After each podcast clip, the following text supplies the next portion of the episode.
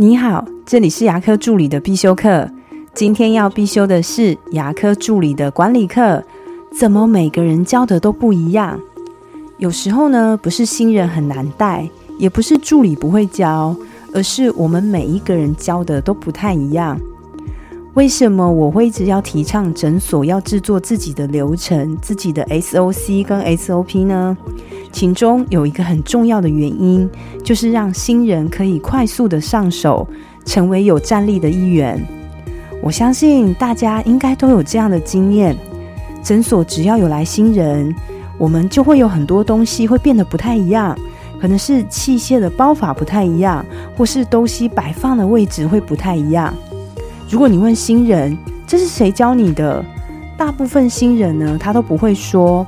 不会说的原因，可能是因为他不敢说，或是明明有教他，但是他忘记了，他就讲一句：“这是别人教我的。”跟大家分享一下我自己最近遇到的状况。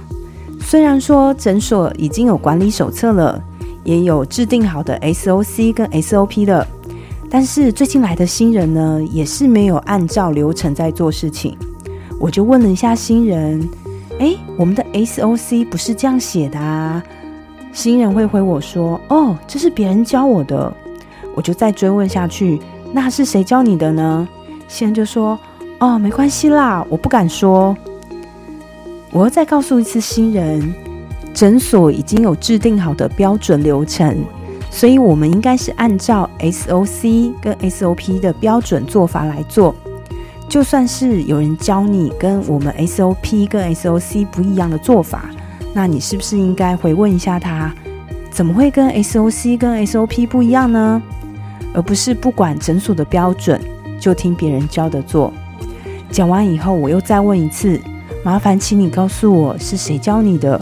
或许他的 SOC 跟 SOP 没有学好，那我想再教他一遍。你不用担心，我不会骂他的。这时候新来的助理才说。呃，没有啦，其实是我记错了。牙科助理的流动率呢，是很多诊所很头痛的问题。可是我们换位思考一下，如果今天当我们变成新来的牙科助理，要在这个诊所来工作，可是每个人教的都不一样，这样的诊所，你敢待吗？我的分享就到这边。